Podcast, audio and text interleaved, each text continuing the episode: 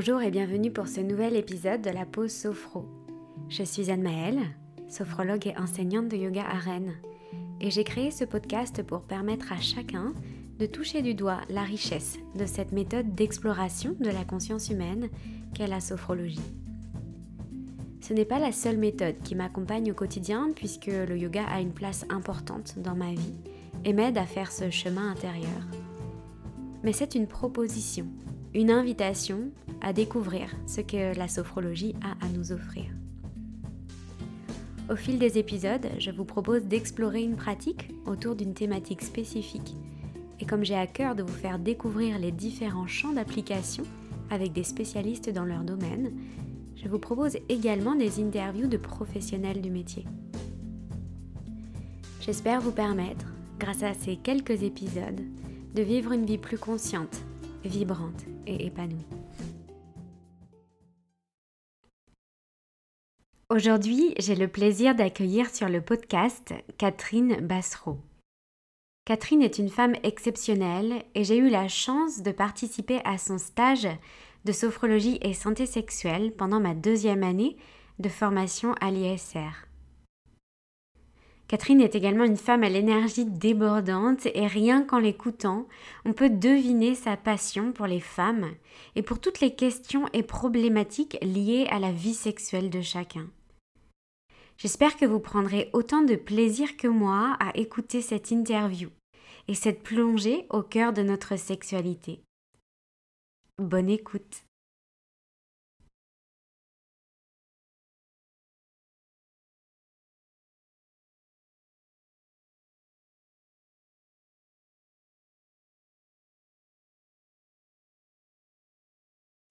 Donc, bonjour Catherine et merci de nous rejoindre sur le podcast. Ah, bonjour Anne-Maëlle, je suis très très contente de passer ce petit moment avec toi et puis de faire partager euh, aux, personnes qui auront le, euh, peut-être le temps de nous entendre, euh, eh ben de, de, partager ce que je suis et ce que j'aime dans mon métier et dans ce que je fais en tant que sophrologue et sexologue. Est-ce que du coup, pour les auditeurs qui ne te connaissent pas, est-ce que tu peux te présenter? Alors là, ça risque de prendre une demi-heure. en quelques mots. Alors, je suis euh, donc je suis Catherine, Catherine Bassereau. Euh, je suis d'abord euh, avant tout une femme, et j'ai envie de commencer par ça parce que tu toute ma toute ma vie et entre autres ma carrière professionnelle a été habitée par ce sentiment très fort d'être d'être une femme à part entière et fière de l'être. Alors, euh, euh, j'ai commencé, euh, alors je peux commencer déjà par mon métier de sage-femme. Donc, il se trouve que je suis sage-femme, diplômée, et j'ai fait mes études de sage-femme à Paris. dans une période où les études de sage-femme étaient très dures sur le plan humain, je pourrais presque même parler de maltraitance psychologique et même physique, tellement c'était difficile. On était malmenés, on était déconsidérés.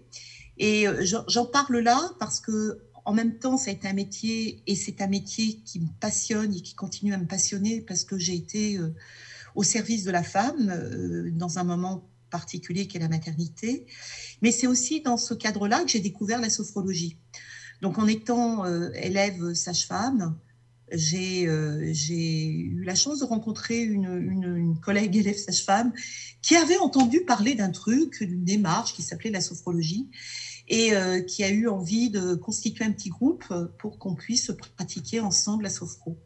Et donc, euh, dans les années donc, 80, donc c'est déjà loin, hein, je suis une, vieille personne, euh, j'ai découvert dans le cadre de mes études de sage-femme la sophrologie. Et ça a été pour moi vraiment un, espace de protection par rapport à la maltraitance qu'on subissait tous les jours à l'école de sage-femme. Et, une une envie très très profonde de donner de l'humanité euh, aux femmes que j'accompagnais aussi euh, en, salle d'accouchement, tellement elles aussi, je trouvais qu'elles étaient maltraitées. Donc, euh, tu vois, là déjà, dans les années 80, j'ai été très vite animée par ce métier de, de, de, sage-femme, la rencontre avec la sophrologie qui a alimenté déjà mon, mon, mon, métier que j'étais en train de découvrir, et puis une envie profonde de d'aider les femmes à tous les niveaux de leur vie, et, et, euh, et puis de leur offrir euh, surtout euh, un maximum de soins humains, respectueux, avec l'humilité que je pouvais avoir déjà à ce moment-là, mais de, pouvoir faire au mieux pour elles. Donc je dis ça parce que la notion de femme, donc du coup, ça fait partie de ça fait partie de ma vie. Donc je suis Catherine, je suis une femme, je suis sage-femme, je suis je suis sophrologue, euh, sexologue. Je vais en parler peut-être en, en, un troisième temps je suis mariée, euh, remariée avec un homme formidable qui se trouve aussi être euh, sophrologue et tu as eu la, la chance aussi d'interviewer. euh, Une fille. Euh, et, ça, c'est aussi, c'est pas anodin parce que je ne me voyais pas avoir un garçon. Donc, il se trouve que j'ai eu une seule fille. Mais avec euh, mon premier, ma première union, j'ai été aussi euh, en contact avec trois enfants qui, pour lesquels je suis encore très attachée. Et avec mon nouveau compagnon, mon mari d'aujourd'hui, j'ai aussi trois nouveaux enfants, des grands enfants, avec lesquels j'ai pu établir une relation vraiment super. Donc, euh, j'ai une fille unique, mais en fait, euh, en, en, tout, j'ai sept enfants. Voilà. et deux petites filles, de merveilleuses petites filles par, euh, par alliance, que j'adore. Et, et, je suis bah, très fière d'être entrée aussi dans l'univers de, de grande maman. Voilà, on va dire ça comme ça. Tu m'arrêtes, hein, parce que je suis, comme je suis très bavarde, je peux partir et m'emballer et puis oublier un petit peu ta première question. C'était de te euh, présenter, tu vois.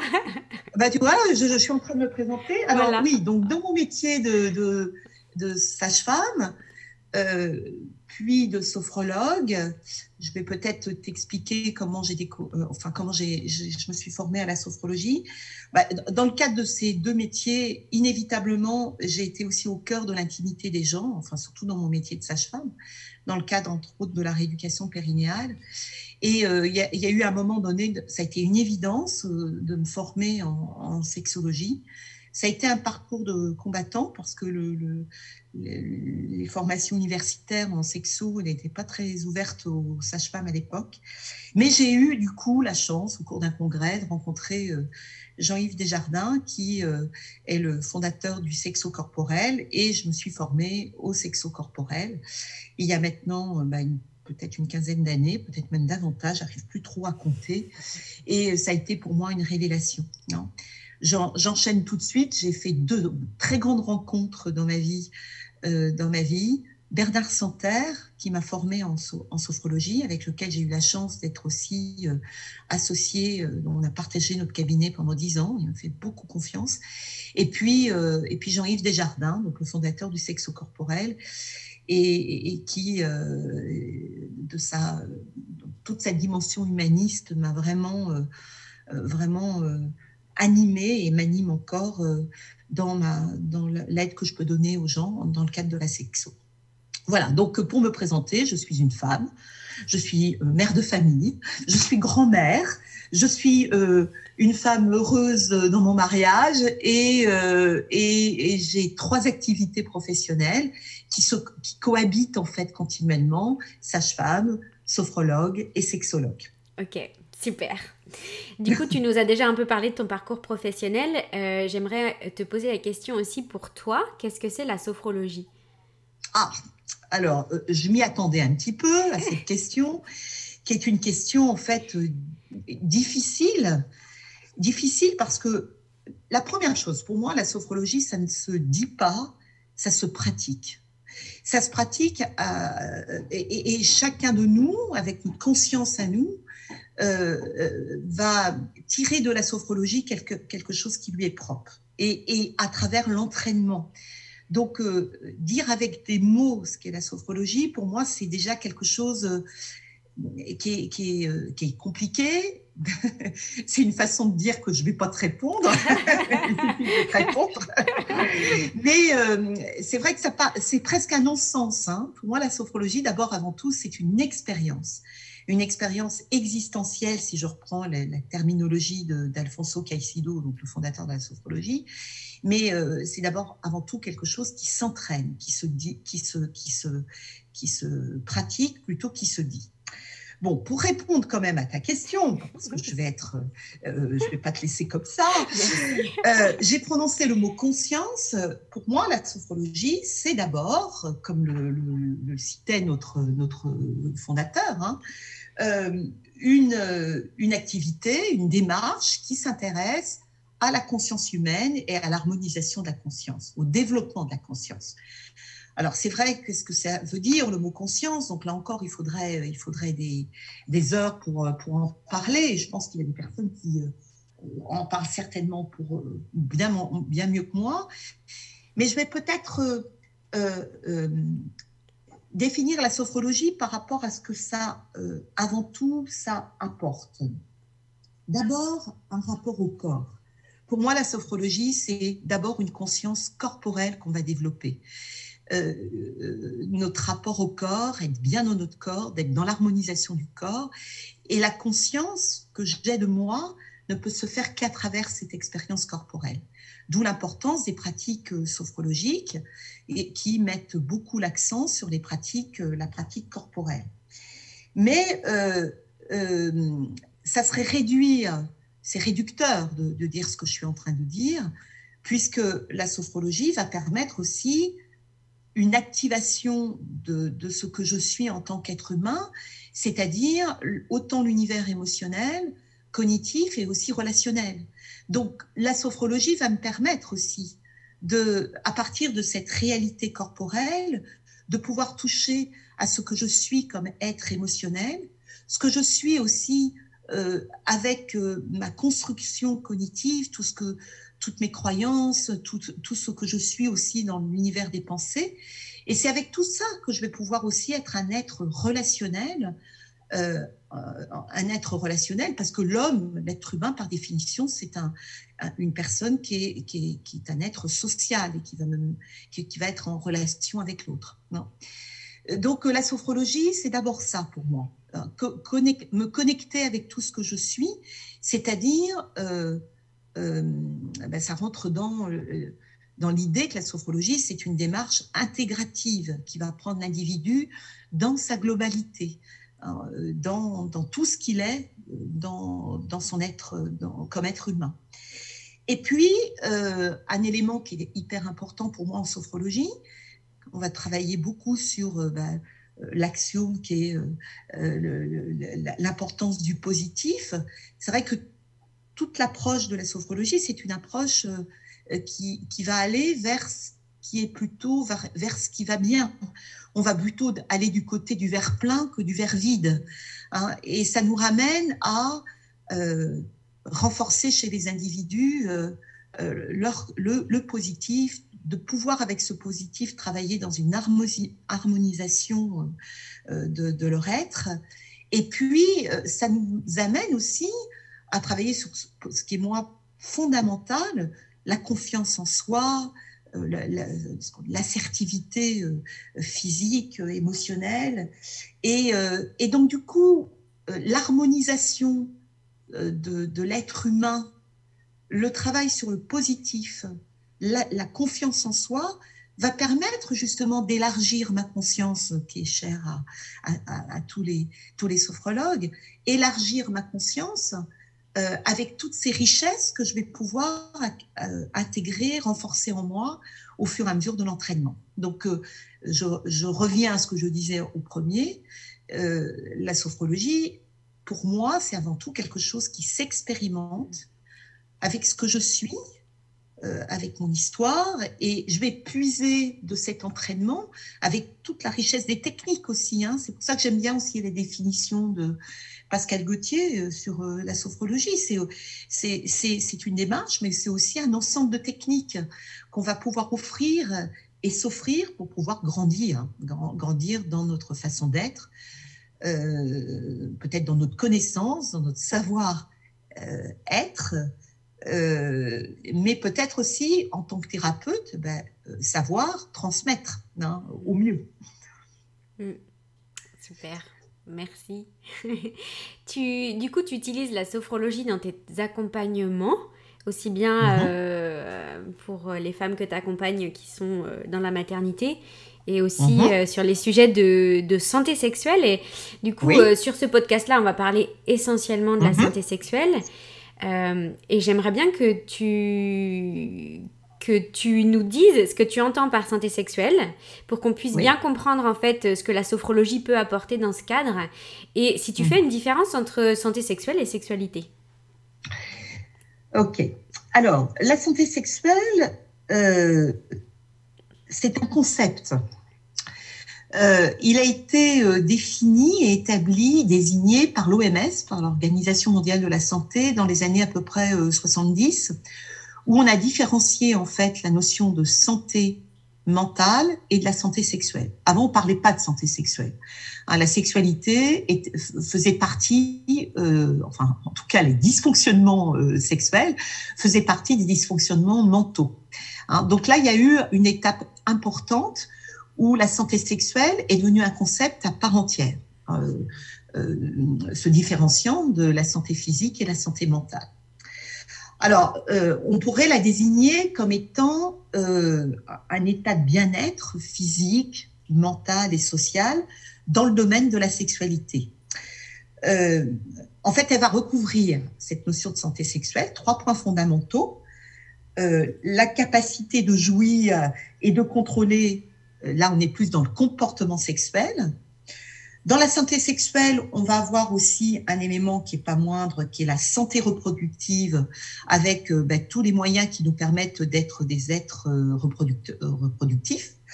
Et puis l'aspect cognitif et, émotionnel, dans, dans, lequel on va beaucoup plus tenir compte de tout ce qui peut inhiber notre sexualité par, des, par exemple des pensées, des pensées négatives. Donc quand on parle de santé sexuelle, au dire de l'OMS, il y a cette dimension-là.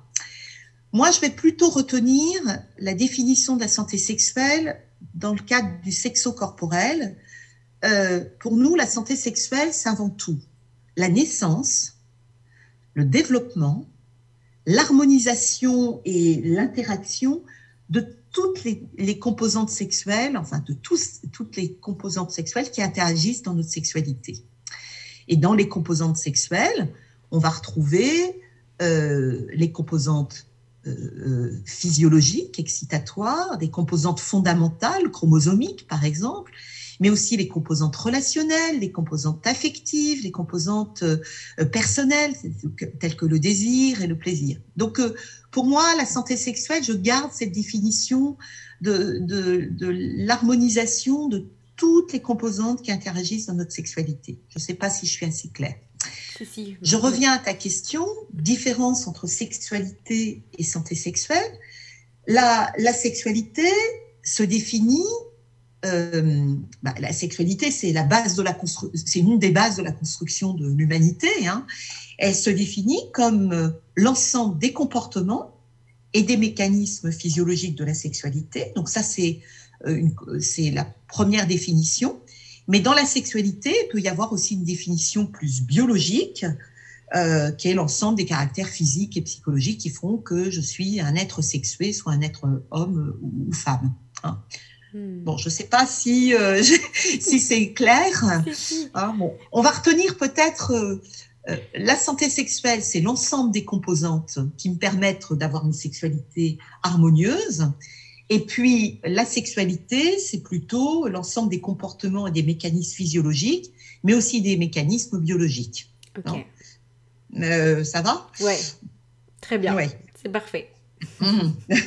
et du coup, comment est-ce que, comment est-ce que la sophrologie t'accompagne? Comment est-ce que tu accompagnes les personnes sur des problématiques euh, de santé sexuelle avec la sophrologie?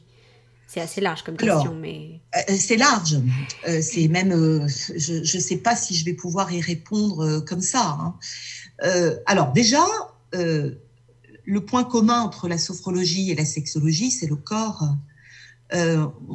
donc, la sophrologie va m'aider dans la prise en charge en sexo, soit en santé sexuelle ou soit par rapport aux dysfonctionnements sexuels pour lesquels on vient nous voir, on va travailler sur la conscience du corps dans sa globalité pour permettre, par exemple, d'apprendre, de, découvrir ou de découvrir, de sentir, de vivre le corps et l'éveil des sensations, indispensables dans l'utilisation de la sexualité.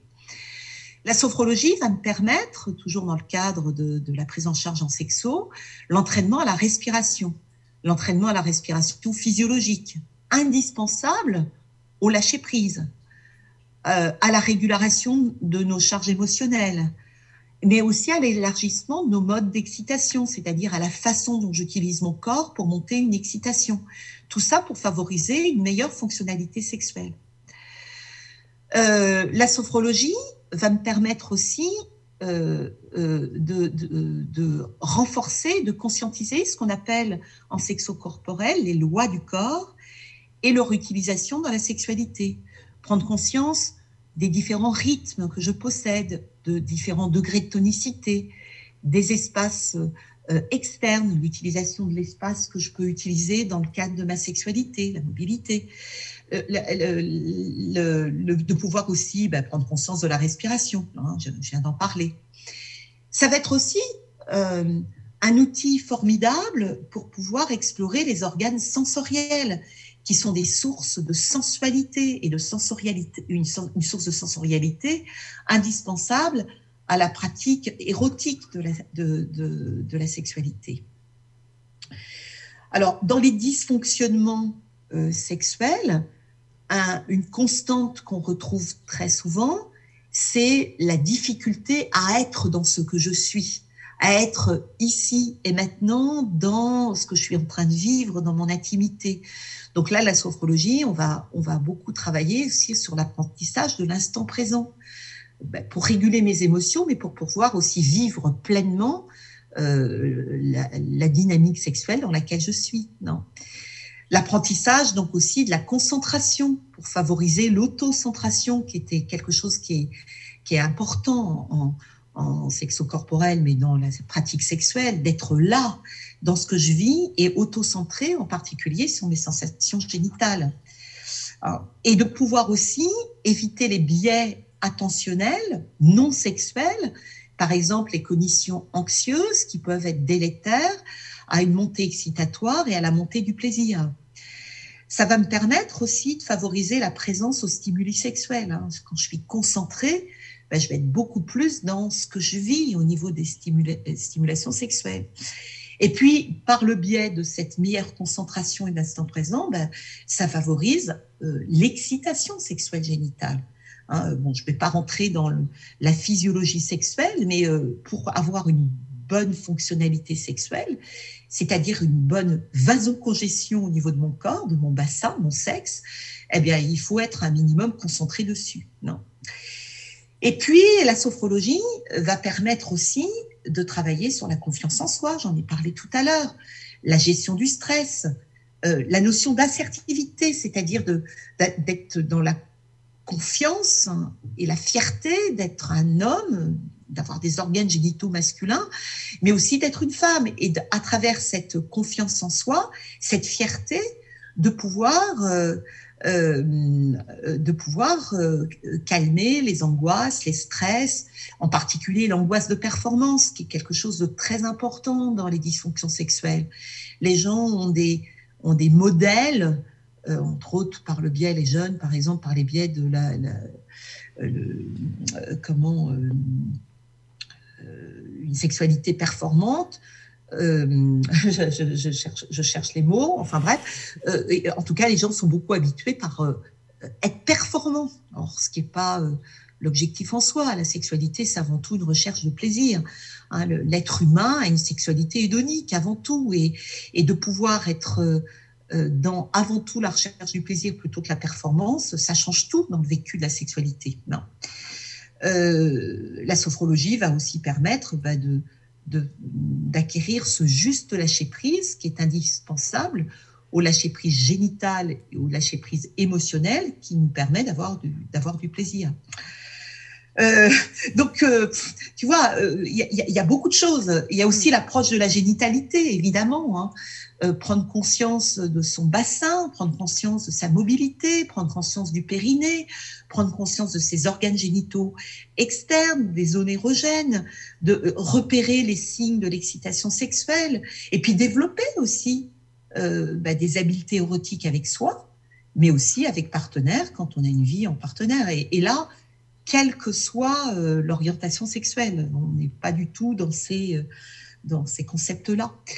Et puis, il y a l'approche aussi euh, cognitive et émotionnelle. quand il y a des vécus passés difficiles, ben, la désensibilisation progressive de situations angoissantes passées, c'est quelque chose que la sophrologie peut apporter dans la sexualité.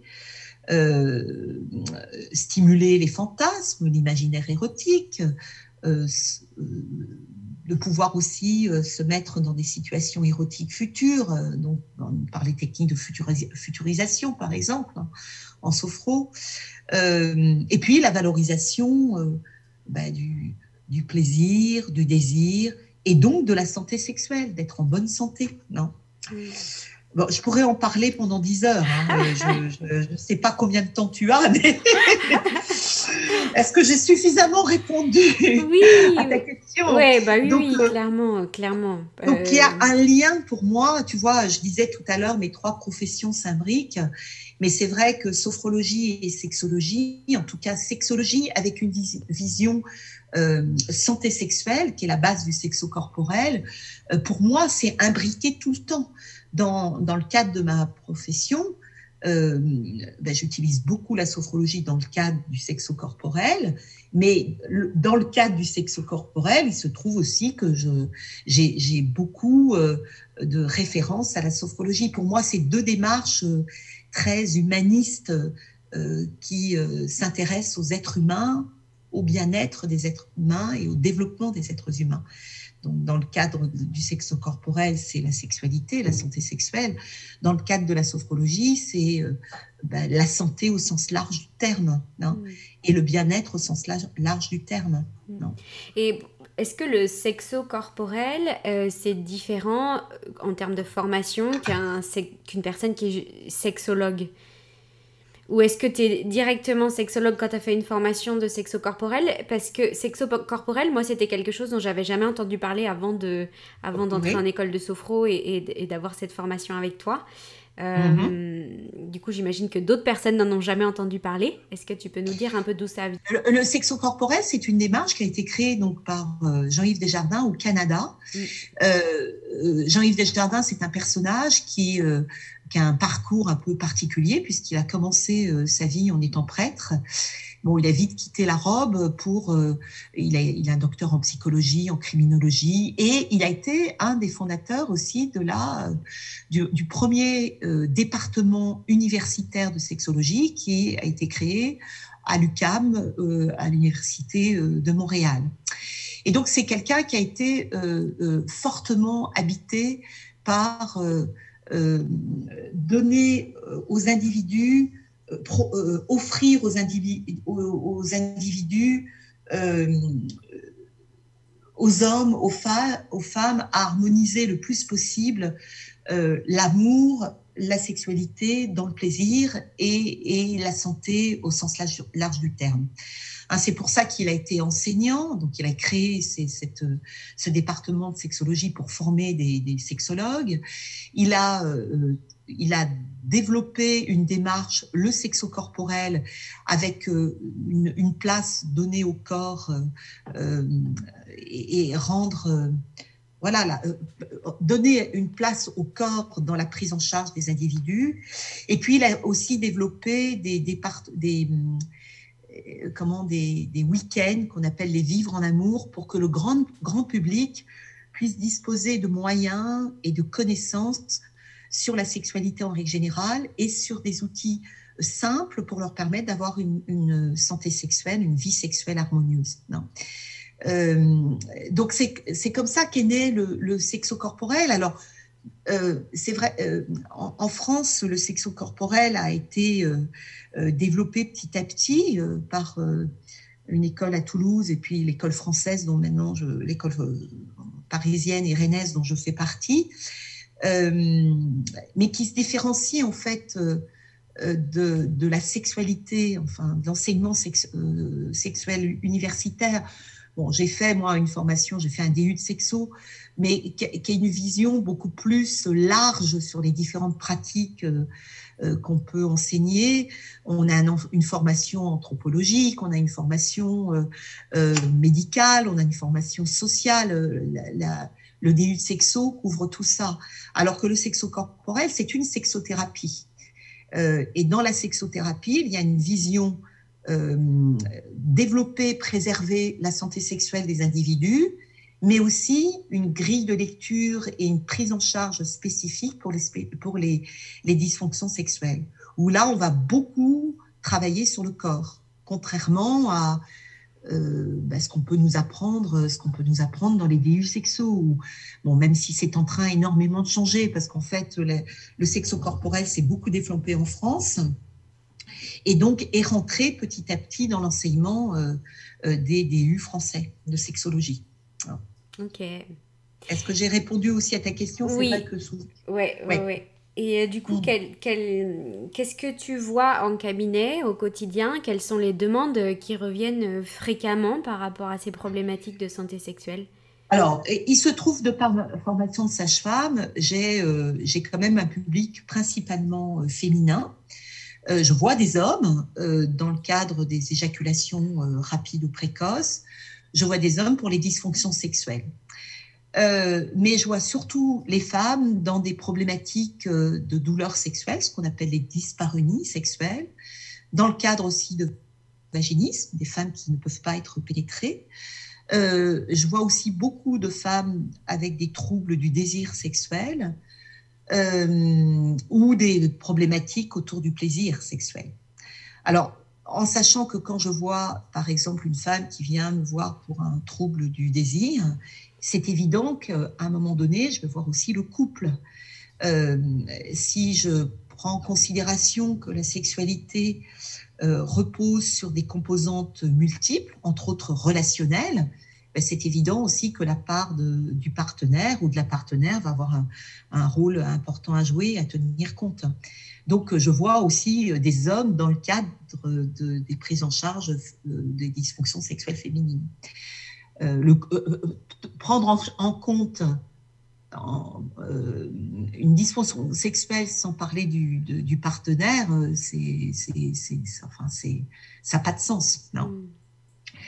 Euh, alors ça, c'est plutôt les gens qui viennent me voir avec des dysfonctions. Alors, il se trouve aussi que je fais partie d'une équipe pluridisciplinaire de la prise en charge du cancer du sein.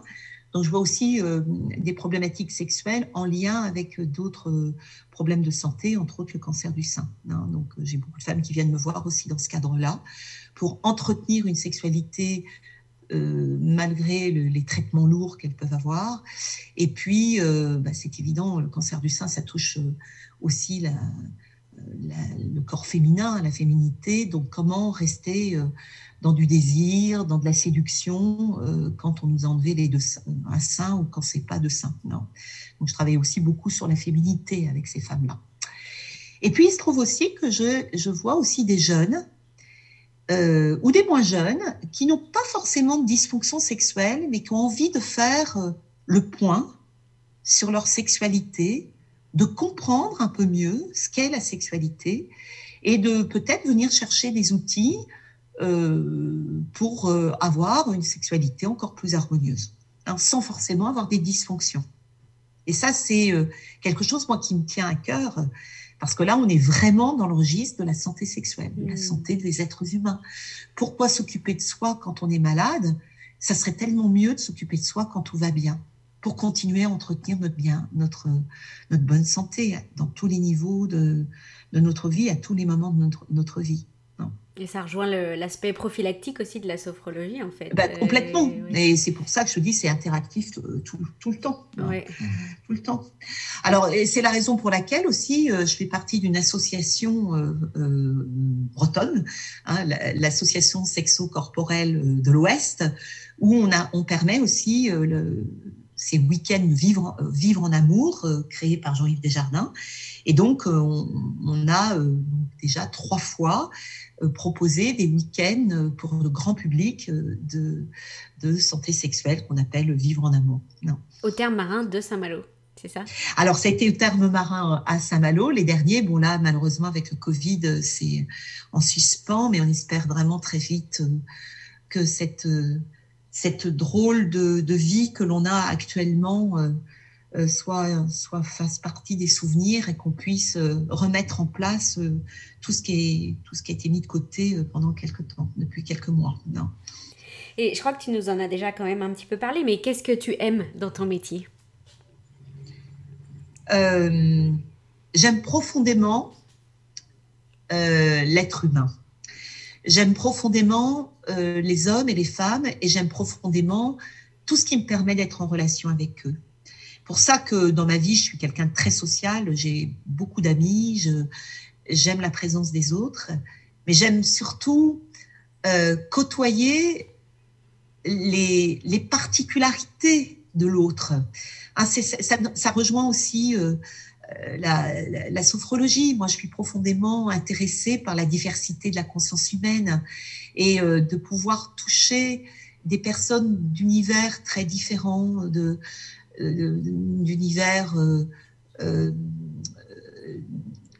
quel que soit l'âge des gens, quel que soit le, milieu social d'où ils viennent. Euh, le milieu culturel d'où ils viennent, tout ça, ça me touche profondément. Donc inévitablement, dans mon métier, c'est ça qui m'anime, hein, d'être en contact de l'autre et de pouvoir apporter humblement avec ce que je suis euh, ben, un plus, un petit plus chez, chez les hommes et les femmes que je rencontre. Hmm. Et est-ce que tu as des livres ou des ressources euh, au sujet de la santé sexuelle qui pourrait aider les personnes qui nous écoutent à, peut-être euh, s'intéresser déjà à ce sujet un petit peu plus Alors, malheureusement, en ce qui concerne le sexo-corporel, il n'y a pas grand-chose d'écrit. Hein, et euh, c'est plutôt dans des revues spécialisées euh, qu'on a à l'Institut international sexo-corporel dont je fais partie. il y a eu toute une période où on, avait des, petites revues où là, bah là, euh, effectivement, il y, a, quelques petites choses écrites qui sont intéressantes. Donc, est-ce qu'on peut les avoir en allant sur le, site Institut international sexo-corporel? Je pense qu'on peut trouver des liens. Euh, alors, des livres sur la sexualité, ben, il y en a, euh, il, y en, a plein. je commencerai peut-être par un livre et une, belle rencontre que j'avais fait avec un, neuro, un monsieur qui, était docteur en neurosciences, qui s'appelle Serge Wunsch, et qui a, qui a, écrit un livre super, fondamental pour moi, qui est comprendre, comprendre les, les, euh, les origines de la sexualité humaine. Hein. Donc, euh, de par sa formation en neurosciences, il met en évidence l'importance du développement de la sexualité. La sexualité, c'est pas quelque chose qui est inné, c'est quelque chose qui s'apprend. Hein. Donc ça, c'était pour moi un, livre important hein, qui a réconforté justement euh, ma croyance au, sexo-corporel. Euh, j'aime bien les livres aussi de Philippe Breneau, qui est un psychiatre, anthropologue, euh, sexologue, et qui a aussi écrit beaucoup autour de la sexualité féminine et masculine. Euh, j'aime bien ces livres parce qu'ils sont euh, très abordables pour le grand public. Hein. Euh, il y a le livre de Sex Story, l'histoire du sexe, pourquoi c'est compliqué l'amour? Il a écrit beaucoup aussi sur le couple. Un, livre aussi qui est intéressant, c'est Homosexualité ou hétérosexualité, est-ce un choix? Donc Philippe Breneau, je, je, je, j'encourage cette lecture. Euh, dans les livres aussi intéressants, euh, alors là, on va être plus dans le registre euh, masculin-féminin. moi, j'ai beaucoup aimé les bouquins de, Françoise Héritier, qui a vraiment posé des vraies questions sur la différence entre l'homme et la femme, le masculin et le féminin. un livre récent aussi, ah oui, que j'ai lu l'été dernier, quand le, le, cerveau, je, crois que je voulais que je donne la, la, la, oui. Quand le cerveau devient masculin, c'est Jacques Balthazar, c'est un, un, Suisse, un Belge plutôt, qui est aussi neuro-endocrinologue, qui est chercheur. Et vraiment, c'est un livre qui parle aussi de la différence entre les hommes et les femmes. C'est vrai qu'en ce moment, dans le cadre de la sexualité, moi, je m'intéresse beaucoup à cette euh, interrogation-là. Tu sais, euh, sur le plan sociétal, aujourd'hui, il y a beaucoup d'interrogations sur euh, les troubles identitaires, sur l'identité, sur la genralité. Et j'ai beaucoup lu autour de ça. Là, il y a un livre qui m'attend. qui s'appelle Et l'évolution créa la femme de Pascal Pic. J'ai hâte de le lire. Alors, qu'est-ce que je pourrais conseiller encore comme livre? Je te dis, j'en ai, il y en a plein. Hein. Ça peut être aussi euh, euh, d'autres supports que des livres. Euh, par exemple, bah, j'imagine tes conférences, les conférences Vivre en amour, qui peuvent être. Alors, effectivement, les conférences Vivre en amour, mais alors, j'ai des collègues qui sont en train de faire un travail de recherche sur les, vivres en amour. Donc, ils ont filmé beaucoup de, séminaires. Euh, peut-être qu'un jour, ça, ça, sera, euh, ça sera visible sur le site du Centre de formation sexo-corporelle France. Euh, vous pouvez aller, ouais, en allant peut-être aussi sur ces sites, il y a des références qui pourraient, auxquelles peut-être je ne pense pas là. Mais je pense aussi, tu vois, à des livres plus généraux. Moi, par exemple, euh, alors c'est mon côté peut-être féministe qui va ressortir.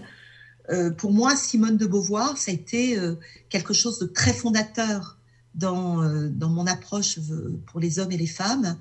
Et, et, et, puis, euh, je pense aussi, par exemple, les, les livres de Comte Sponville euh, sur le sexe, euh, le sexe ni la mort, ou les trois, trois essais sur l'amour et, la sexualité. alors effectivement, quand on me pose la question comme ça, j'en ai tellement lu. J'ai envie aussi de citer, moi, des femmes qui m'ont vraiment portée dans ma, ma construction de femme, et puis peut-être de sophrologue et de sexologue. Je pense à Marie Curie, Marie Curie, je pense à Marianne Montessori, je pense à Benoît de Groult, je pense à Gisèle Halimi, je pense à Marguerite Duras, je pense à Virginia Woolf. Euh, alors tu vas me dire, bon, tout ça, ce sont des femmes féministes, mais qui ont justement permis de d'ouvrir de, notre conscience à une société euh, moins patriarcale et à poser euh, euh, les hommes et les femmes comme des partenaires à, part entière et non pas comme des, identités qui se, qui se dualisent. Hein. Euh, ben, je repense aussi à Comte, à, à euh, Sponville avec les petits traités des grandes valeurs. je, pense aussi à Jung. Bon, j'ai fait une thérapie jungienne à un moment donné dans ma vie et j'ai beaucoup lu Jung et, et on sent aussi qu'il y a beaucoup de choses qui, qui, se, qui se glissent dans, dans ces livres autour de, l'importance de la masculinité, de la féminité, de la sexualité. Non? Mmh. Bon, voilà, je ne sais pas si j'ai répondu à ta question. Mais si, aussi, ouais, bah, du coup, ça fait plein de ressources. Oui. Et du coup, moi, il y avait une question que je voulais te poser. C'était comment entretenir notre santé sexuelle au quotidien grâce à la sophrologie? Mais comme on en a parlé au début du podcast, euh, la sophrologie, ça se vit. Donc, en fait, je pense qu'on va réserver cette question pour la partie pratique à la fin. Et juste avant cette partie, j'ai une dernière question à te poser sur mhm. euh, tes projets à venir. Je sais que tu es très, très, très occupée, que tu essaies de dégager du temps pour toi. alors, euh, alors, les projets, bah, il y a des projets professionnels professionnels.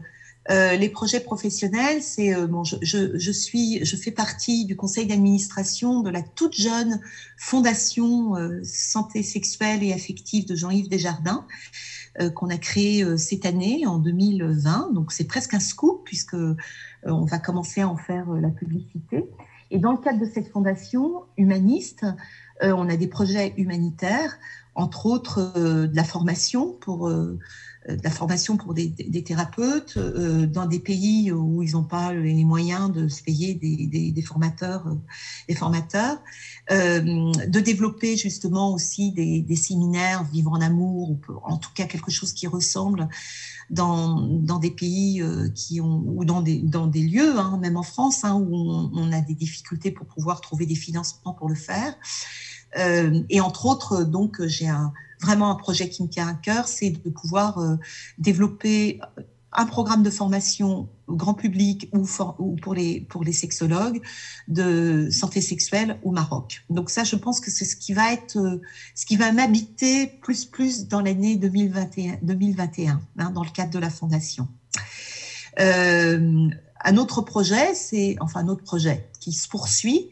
Je t'ai parlé d'une d'un groupe pluridisciplinaire euh, autour de la prise en charge de, de la, du cancer du sein. Donc ça, c'est quelque chose aussi que, par le biais de ce groupe-là, qui s'appelle Sénopole, j'ai vraiment envie de, de, développer, de permettre aux femmes qui connaissent cette difficulté dans, dans, leur vie, de pouvoir les aider au mieux avec euh, des collègues, une collègue sophrologue, une collègue euh, médecin, euh, chirurgien, une collègue kiné, une patiente experte, et puis ben, moi-même, dans le cadre de la sexualité. Bon, ça, c'est plutôt les projets euh, professionnels et les projets personnels que les frontières s'ouvrent et que de nouveau je puisse voyager.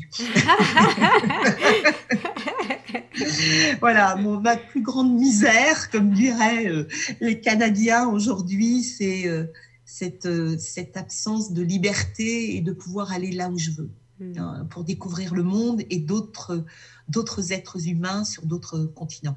Voilà. Hmm. Et eh ben, on souhaite que ça rouvre très très vite. oui.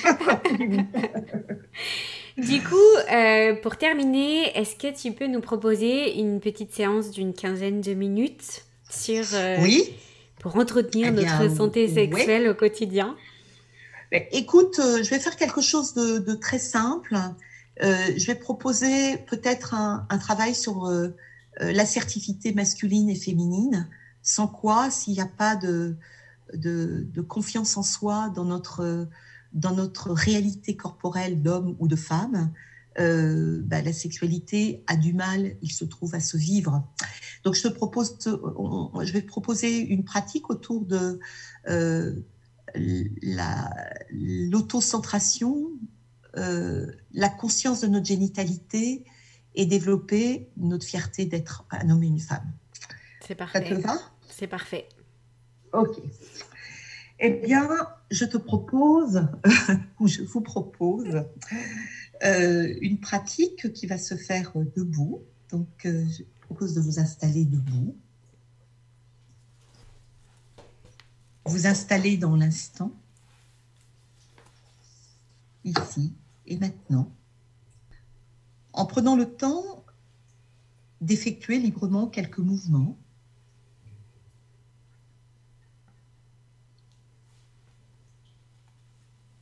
prendre le temps aussi de prendre conscience du monde environnant, du moment, de la place dont vous disposez dans cet espace.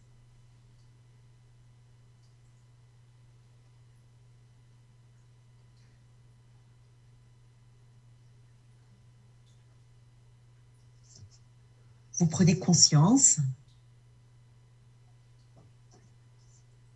de votre centration dans cette posture debout.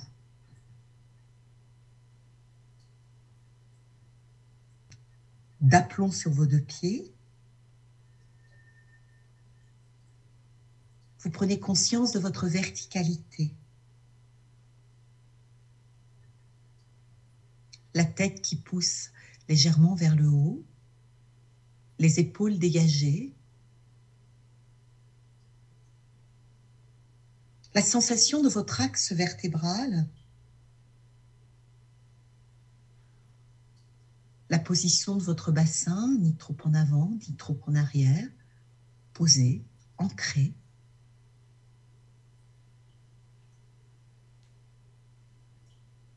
La sensation de vos deux pieds au sol, dans ce juste écart pour avoir ce juste équilibre.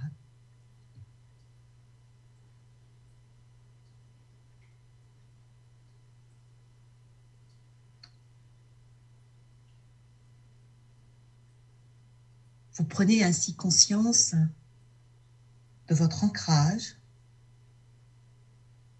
votre équilibre, votre verticalité.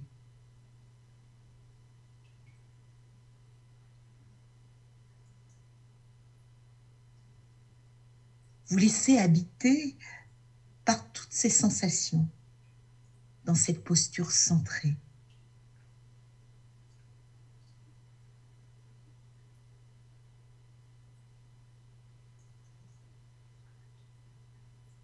mobilisant déjà le sentiment d'être une femme debout, d'être un homme debout.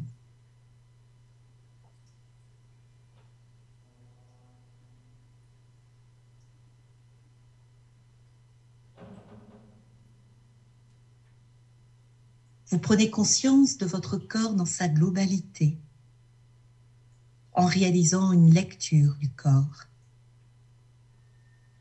conscience de votre tête, de votre visage, toutes les sensations au niveau de la peau, les sensations profondes, plus superficielles.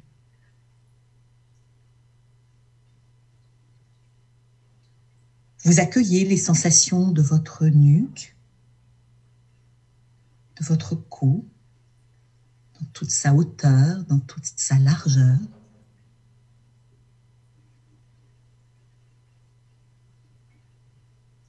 Sensation des épaules, des membres supérieurs jusqu'au bout des doigts. Faisant vraiment l'expérience de vivre votre corps.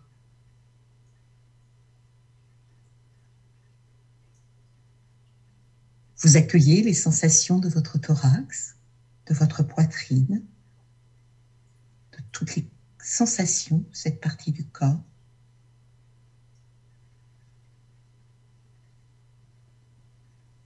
Sensation de votre dos dans toute sa largeur, dans toute sa profondeur,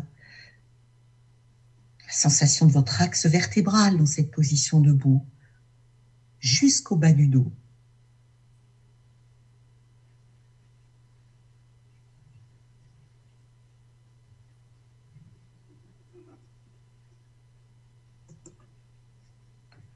Conscience de la région lombaire, la région abdominale, les mouvements liés à la respiration.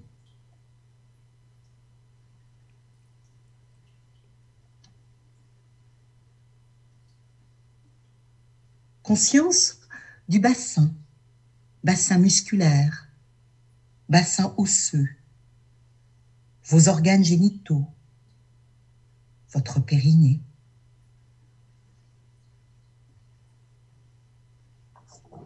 Mais aussi vos membres inférieurs jusqu'aux orteils.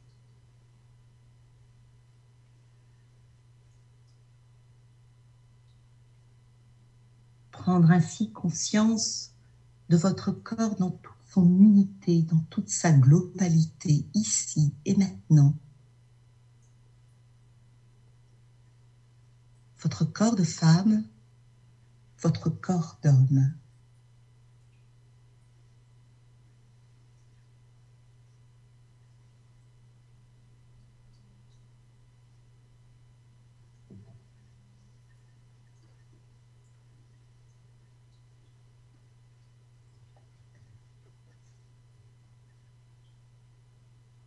Capacité à vous auto-centrer,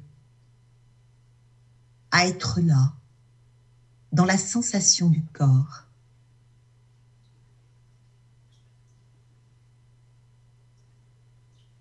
En particulier la sensation de votre respiration. Respiration abdominale. Respiration dans un rythme qui vous convient le mieux.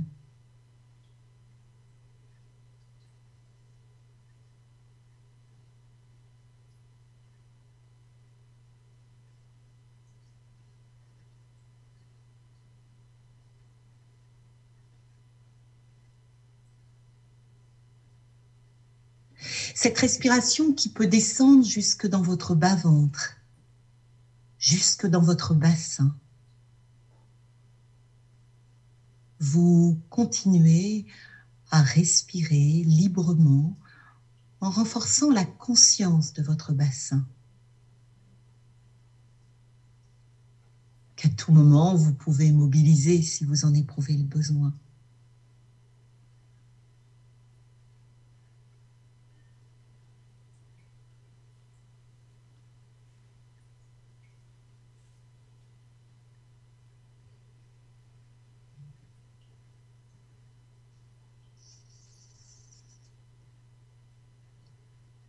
En prenant aussi conscience de votre sphère génitale,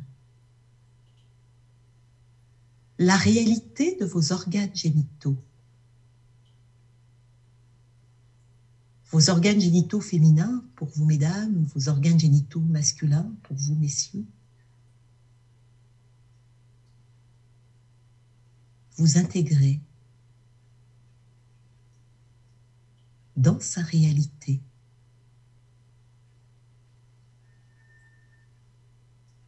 Votre génitalité.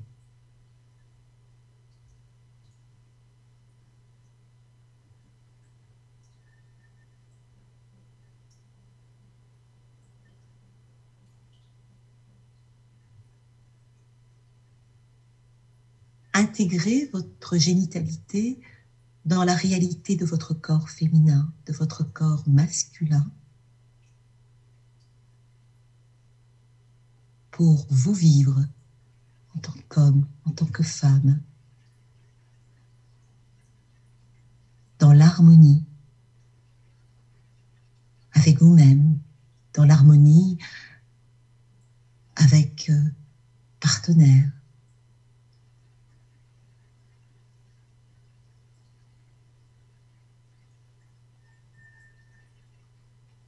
Vous mobilisez quelques instants cette fierté d'être un homme, cette fierté d'être une femme.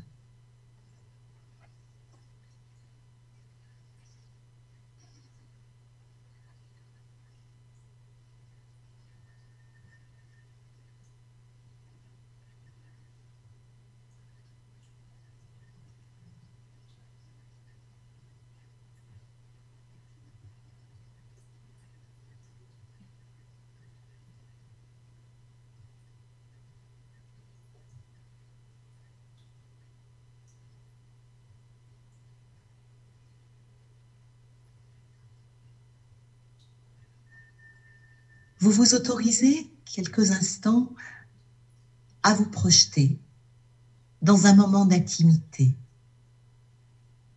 de façon sereine, de façon positive. Vous imaginez dans une situation avec vous-même ou avec un ou une partenaire, dans un moment harmonieux, d'intimité, un moment joyeux, d'intimité. Un moment positif pour vous.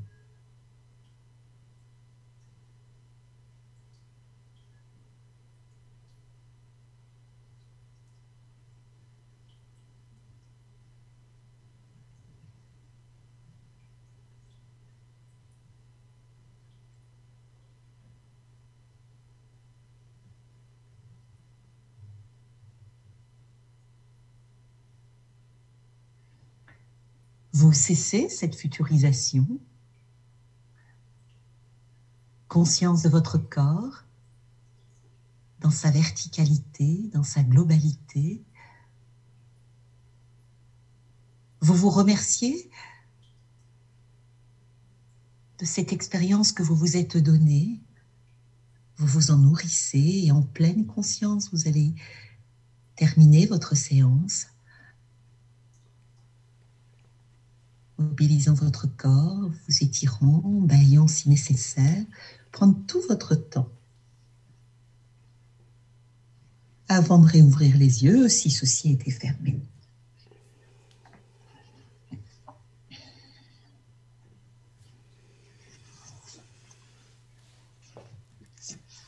Bien, merci beaucoup Catherine. De rien, Annelle.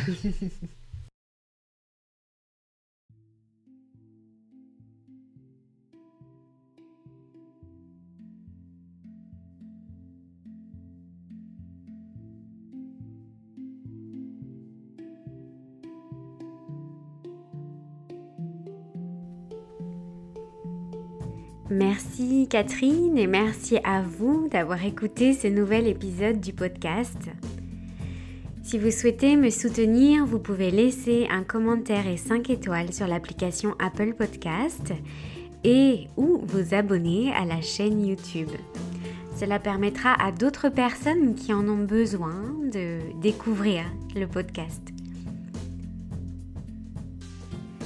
Et pour suivre toute mon actualité ou m'envoyer un message, vous pouvez me trouver sur Instagram at Dorel tout attaché.